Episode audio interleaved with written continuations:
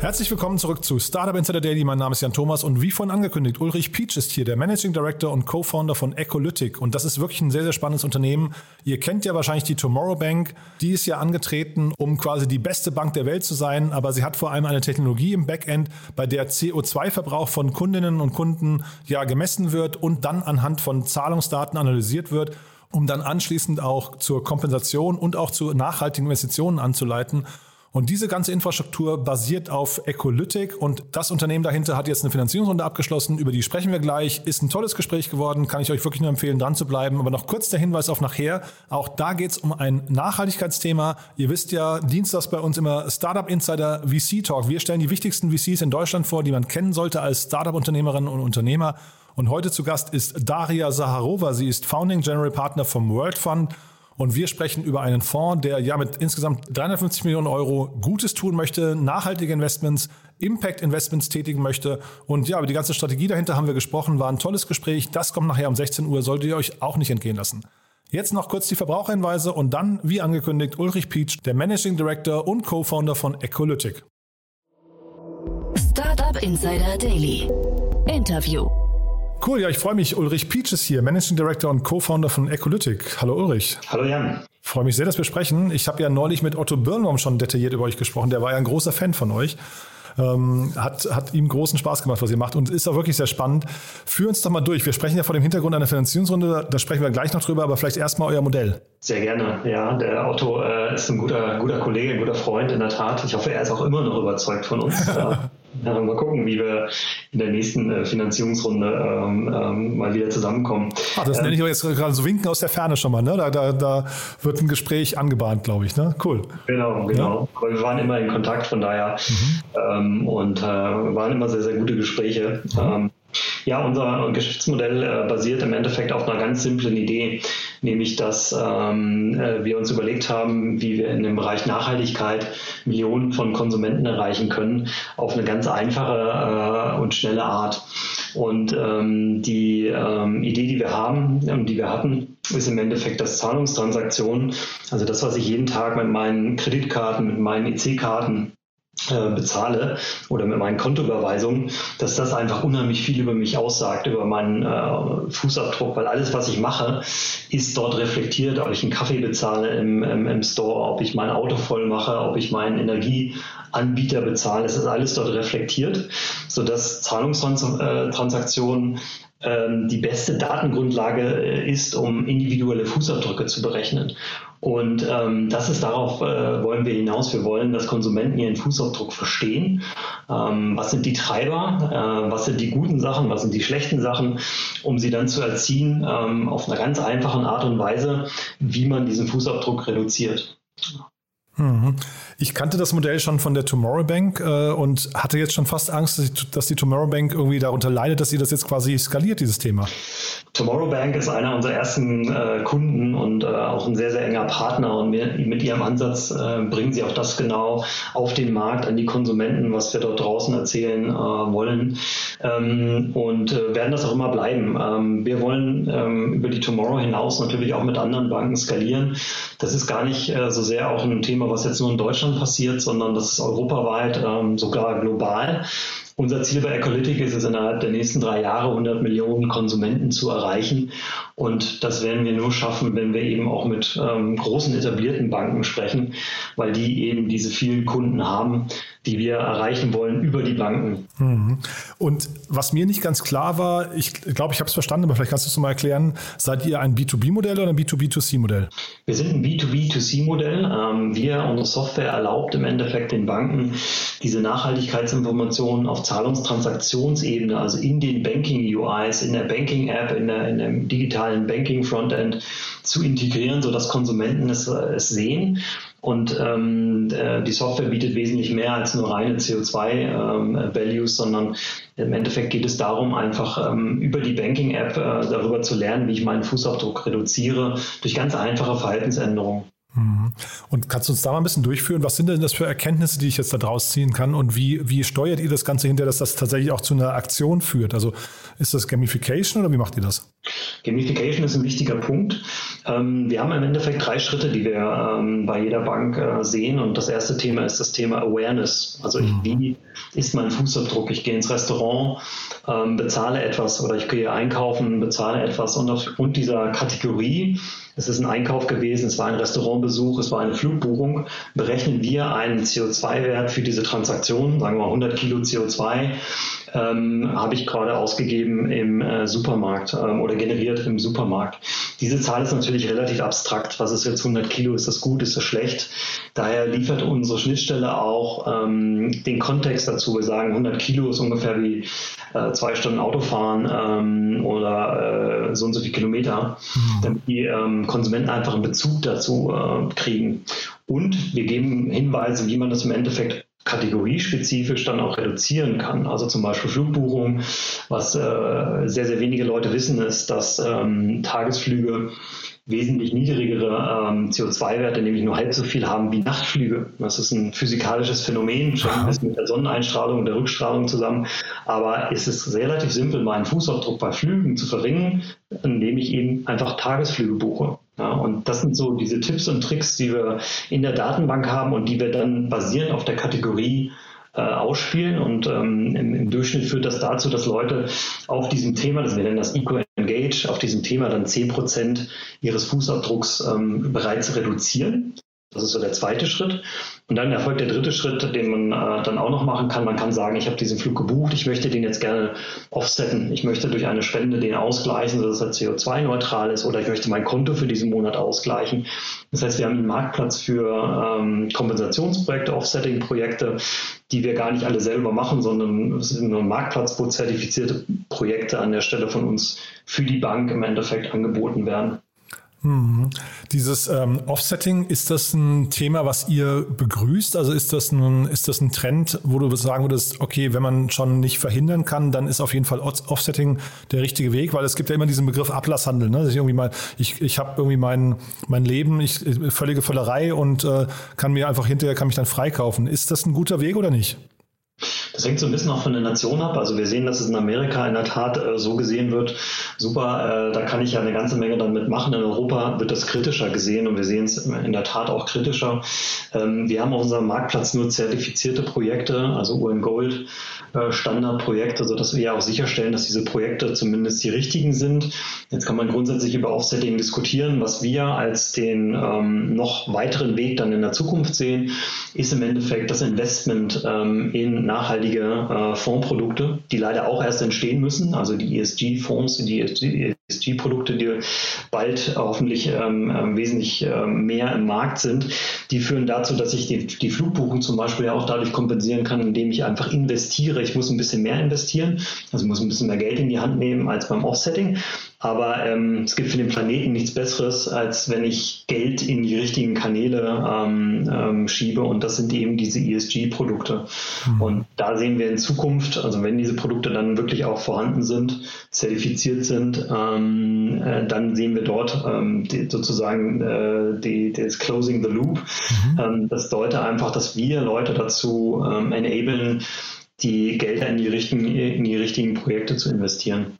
Und ist das für euch dann ein zweites Geschäftsmodell oder ist das das eigentliche Geschäftsmodell? Im Grunde genommen ist unser Hauptgeschäftsmodell eigentlich das, was ich am Anfang ähm, erzählt habe, als ein ganz klassisches Lizenz-SaaS-Modell. Ähm, ähm, diese zusätzlichen Geschäfte, die sehen wir auch, weil wir ähm, im Endeffekt eine Infrastruktur bauen. Und auf dieser Infrastruktur ähm, läuft dann heute, sagen wir mal so, die CO2-Werte und das Engagement. Und in Zukunft können dann noch ganz andere Themen laufen, wie das eben das Thema Offsetting, das Thema ähm, Investment. Aber ähm, das ist noch so ein bisschen Zukunftsmusik an der Stelle. Wobei, muss man sagen, das Offsetting ist schon, wenn man zehn Banken bei uns anfragen, dann ist bei gefühlten sechs bis sieben das Thema Offsetting eigentlich gesetzt. Hm. Naja, und ich kann mir auch vorstellen, du hast ja gesagt, ihr wollt 100 Millionen Kunden erreichen, irgendwie perspektivisch. Ähm, damit, das ist ja schon ein richtiges Pfund, ne? Damit kann man schon was machen dann auch. Also da, da kann man auch durchaus Erträge mit äh, erzielen, wenn man jetzt in dem Bereich sich nicht ganz doof anstellt. Absolut. Wenn man ein bisschen in die Zukunft blickt, kann man ja auch äh, sagen, wenn man bestimmte Mengen an CO2 reduziert hat, ist ja auch ein großes Thema, dann kann man das eben auch tokenisieren. Ja, auch das ist ein Thema, äh, was in der Zukunft kommen wird und wo eben wir sagen, für die Banken ist eigentlich das Thema Nachhaltigkeit eine riesige, eine riesige Chance Nicht nur, weil die ganze Infrastruktur ähm, finanziert werden muss, die wir brauchen, äh, sondern auch, weil diese ganz klassischen typischen Bankprodukte ja, für einen ganz anderen Preis verkauft werden können ähm, als die klassischen Produkte. Ja. Und ähm, insofern sehen wir Sustainability, Nachhaltigkeit einen wesentlichen ähm, ähm, Revenue-Treiber für die Banken in der, in der Zukunft und die, sagen wir so, die Schlauen haben das schon verstanden. Äh, die ähm, klassische Bank wartet noch mal so ein bisschen ab und ist ein bisschen ähm, vorsichtig, ähm, was das Thema Nachhaltigkeit angeht. Äh, in den letzten Tagen haben wir ein bisschen gezeigt, dass das Thema Greenwashing natürlich auch ein großes mhm. Thema ist. Wenn man ähm, in, diese, in diese Richtung kommt, muss, muss bei der Bank das einfach sauber spielen. Ja? Das ist ein wesentlicher Punkt. Ja, jetzt weiß ich gar nicht, ob du die Frage beantworten möchtest, aber wie guckt, wie guckt ihr denn auf die Bankenlandschaft? Jetzt bei euch ist der Visa eingestiegen, müssen wir auch gleich noch mal ein bisschen über die Finanzierungsrunde sprechen, aber ähm, sehen denn, also du hast gerade gesagt, die Banken warten noch ein bisschen ab. Das ist ja so das Problem der Banken gerade, dass sie relativ träge geworden sind und vielleicht auch fast überflüssig. Ähm, welche Rolle spielen die in der Zukunft überhaupt? Also für uns spielen sie eine sehr, sehr wesentliche Rolle. Die Märkte, muss man sagen, sind sehr, sehr unterschiedlich. Also in Europa zum Beispiel, guckt man nach England, ist, glaube ich, der Wettbewerbsdruck bei den klassischen Banken ein sehr, sehr hoher. Das heißt also, es gibt eigentlich keine große klassische englische Bank, die jetzt nicht mit sich mit diesem Thema intensivst auseinandersetzt. In Deutschland ist das, äh, oder im schweizerischen Markt zum Beispiel, ist es, glaube ich, noch ein bisschen eher eine abwartende Haltung an der Stelle für uns. Ähm, dadurch, dass diese Banken einfach diese Millionen von Kunden haben, die auf diese Produkte dann auch noch warten, mhm. ist im Endeffekt wirklich ein großer Hebel an der Stelle. Und wir versuchen alles, dass der technische Weg zu unserem Produkt möglichst einfach wird, dass also die Integration in diese Frontends der Banken ein ganz einfacher ist. Und ähm, wir hatten jetzt einen ersten Kunden zum Beispiel, es war keine klassische Bank, sondern eher eine, ein, ein, ein Challenger, der hat uns in zwei Wochen integriert. Also der war in zwei Wochen live. Ja, und Ach, auch cool. Äh, ist möglich, mhm. äh, wenn, man, wenn man das denn will ja, und die entsprechenden Kapazitäten und Experten äh, eben hat. Ja, und Challenger ist ein gutes Stichwort, weil ich wollte nochmal zu eurer Kundenschicht dann fragen. Also ne, B2B2C, das heißt, Endkunden äh, sind hinterher die eigentliche Klientel, die müssen sich ja wahrscheinlich aktiv für euch entscheiden in irgendeiner Form mit ihrem, weiß nicht, Konto, Kreditkarte, wie auch immer. Ähm, Gibt es da, gibt's da ein klares Zielgruppenbild? Erstaunlicherweise ist das inzwischen relativ breit geworden. Das heißt, wir hatten am Anfang sicherlich ähm, Leute, die besonders nachhaltigkeitsbewusst sind oder auch jüngere Zielgruppen. Ähm, inzwischen merken wir einfach, dass es auf einer sehr, sehr breiten Basis bei den Banken passiert, dass nämlich auch Familien oder Familienväter, so wie ich es einer bin, sich mit dem Thema auseinandersetzt, vielleicht nicht unbedingt für die eigene Generation, sondern eben für die Generation der Kinder. Und ähm, es gibt eine Umfrage aus England, wo jeder Dritte sagt, er würde seine Bank wechseln, wenn die Bank in Zukunft nicht nachhaltige Produkte anbietet. Mhm. Also es ist ein ganz klarer, und das Wechseln ist ja auch äh, durch die N26 dieser Welt ein bisschen einfacher geworden. Ja? Das mhm. heißt also, das ist jetzt gar nicht mehr so, dass es ein Riesenschritt ist, sondern das passiert und die äh, Banken müssen im Endeffekt hierauf reagieren. Mhm. Und entsteht da auch eine Nachfrage so konkret nach eurer Marke? Nee, wahrscheinlich nicht. Ihr habt keine Endkundenmarke, oder doch?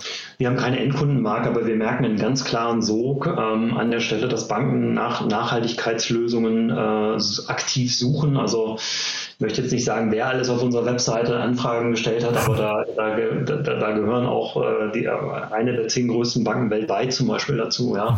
Was ich jetzt normalerweise nicht so vermutet hätte, weil wir in der Tat keine, keine ähm, Endkundenmarke haben an der Stelle. Ja. Aber das Thema ist einfach äh, extrem hoch auf, auf, äh, auf der Agenda der, der großen Banken. Ja. Nee, das freut mich aus zweierlei Gründen. Einmal für euch natürlich, dass euer Produkt so gut ankommt, aber tatsächlich natürlich, weil es auch irgendwie sinnvoll ist für den Planeten. Also ist ein, ist ein ganz, ganz toller, ein ganz tolles Signal, finde ich.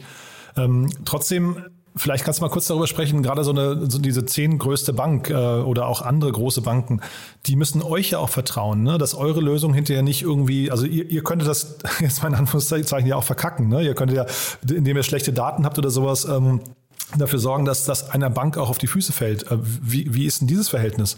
Ja, wir haben da ähm, eine Lösung gefunden, die eigentlich für alle Seiten ähm, sehr, sehr gut ist. In diesem Bereich Nachhaltigkeit sind die Informationen heutzutage noch nicht perfekt. Es gibt immer Lücken, es gibt immer Daten, die fehlen. Und aus unserer Sicht der einzige Weg, um ähm, zu verhindern, dass die Bank von Konsumenten zum Beispiel hinterfragt wird oder von der Presse, dass es jetzt eine richtige oder eine falsche Berechnung ist, ist im Endeffekt einen offenen Standard zu schaffen. Mhm. Das heißt, wir haben alles, was wir machen, ähm, im Bereich der CO2-Kalkulation öffentlich gemacht über einen äh, Wikipedia-artigen Standard, den jeder einsehen kann und wo wir ganz transparent sagen, so ist äh, der Weg, wie wir zu der Zahl kommen. Ähm, wenn du bessere Daten hast, dann trage die bitte hier ein und dann äh, ist es ein Standard, der eben äh, lebt. Und ähm, insofern vertrauen uns die Banken an der Stelle, weil es ein offener Standard ist. Mhm. Und ähm, wir liefern das Beste, was auf der Datengrundlage heutzutage weltweit vorhanden ist. Und ähm, das Gute ist, dass eigentlich die Datengrundlage jeden Tag besser wird, weil einfach immer mehr Lieferketten transparent werden, weil auch die Unilevers dieser Welt auf einmal auf ihre Produkte CO2-Werte drucken.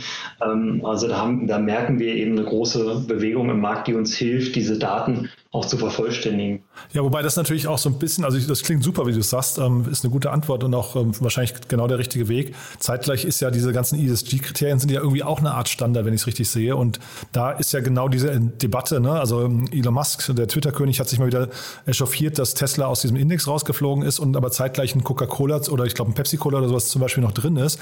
Ähm, man sieht daran, dass diese Standards auch nicht immer hundertprozentig greifen. Ne?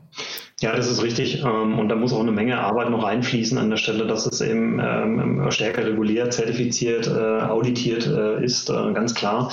Im, Im Augenblick ist der einzige Weg, das im Endeffekt zu, zu mitigieren, wirklich es öffentlich zu machen als offenen Standard die ähm, Zusammenarbeit zu propagieren. Ähm, und ähm, interessant ist dann eben, dass wir auch teilweise Wettbewerber von uns haben, die auf diesen offenen Standard eben auch aufbauen. Wir sehen sie auch nicht als Wettbewerber, sondern eher als Marktbegleiter, mhm. Ähm, weil sie einfach, jeder Kunde, der dort gewonnen wird, erhöht den Druck für die anderen Banken, etwas zu tun. Ja? Und ähm, so sehen wir im Augenblick den, den, den Markt mhm. Ähm, sich entwickeln. Ja? ja, und dann lass uns mal über die Finanzierungsrunde sprechen. Ich habe ja gerade schon gesagt, äh, Visa ist bei euch, ich weiß gar nicht, ob sie im Lead sind, aber sie sind auf jeden Fall bei euch eingestiegen und PwC auch. Das fand ich jetzt ganz beeindruckend. Ähm, vielleicht magst du es mal durchführen. Äh, 13,5 Millionen habe ich hier stehen, ne?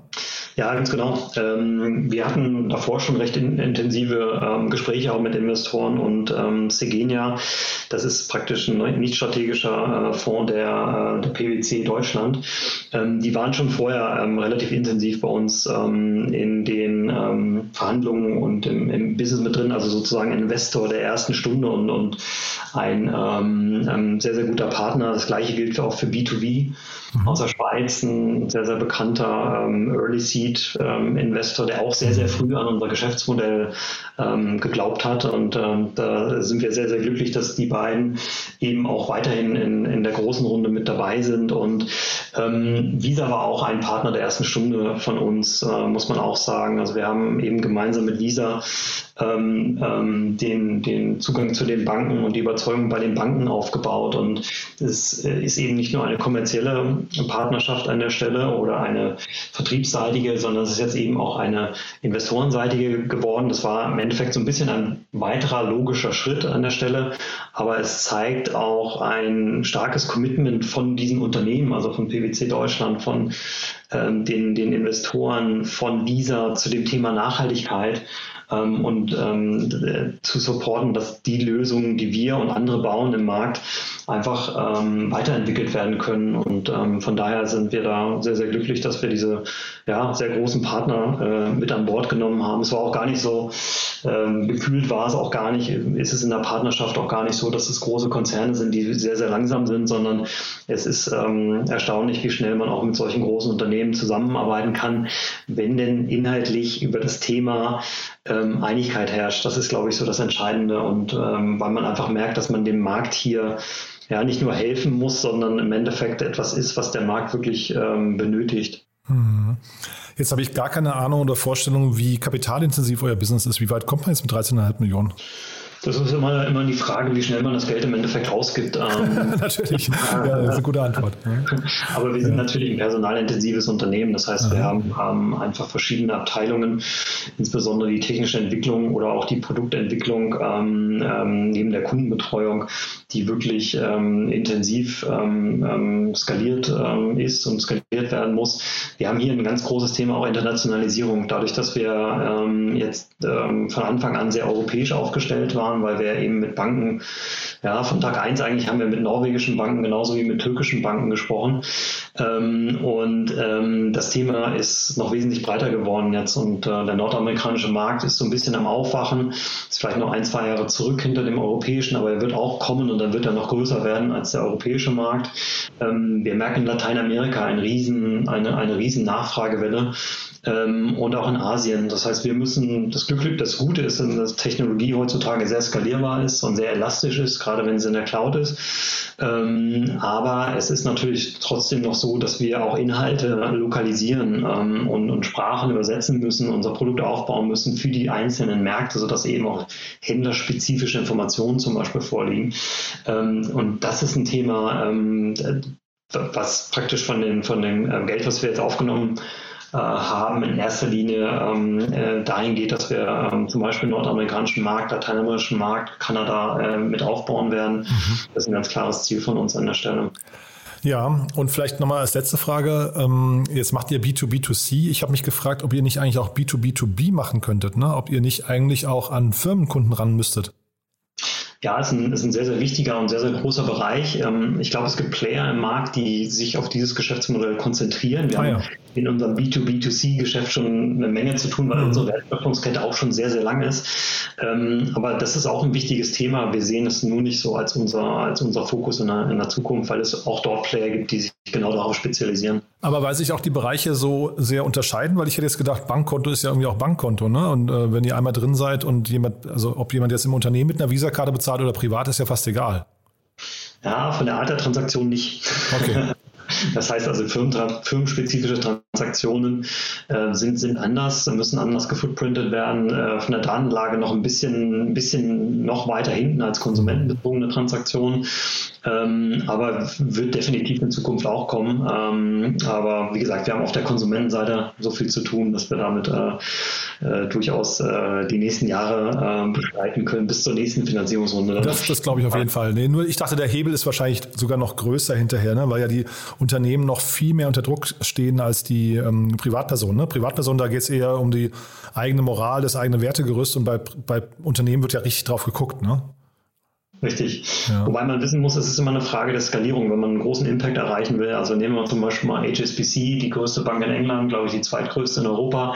Ähm, die haben ähm, ungefähr, ähm, ich glaube, äh, an die, an die, an die 100.000 ähm, ähm, Angestellte. Ja. Mhm. Wenn man sich darauf fokussiert, dann hat man natürlich, wenn man das net neutral machen will, ist es natürlich auch eine gute Initiative, aber es ist eben so äh, limitiert auf diese 100.000. Sie haben aber auch global, glaube ich, 100 Millionen Kunden. Also wenn ich eine Möglichkeit habe, neben den 100.000 Angestellten auf diese 100 Millionen Kunden einen Einfluss mhm. zu nehmen, sei es auch nur ein sehr, sehr kleiner. Also keine Ahnung, äh, ich reduziere den Fußabdruck bei den 100 Millionen um 2 Prozent. Ja. Mhm. Ist es halt ein riesiger äh, Faktor, den ich damit habe im Vergleich zu den Angestellten. Ja. Total. Du, ich wollte es gar nicht schlecht reden. Ich finde das super, was ihr macht und äh, drücke euch auch wirklich die Daumen, dass das äh, alles so weitergeht. Äh, vielleicht allerletzte Frage noch. Ihr sucht wahrscheinlich Mitarbeiter, ne?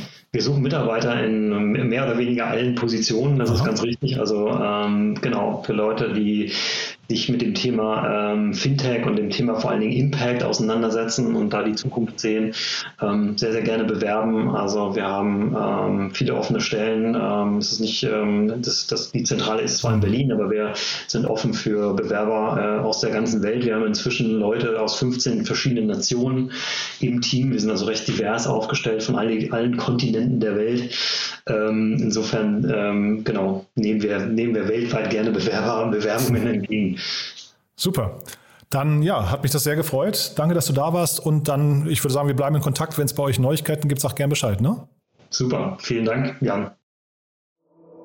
Startup Insider Daily, der tägliche Nachrichtenpodcast der deutschen Startup-Szene.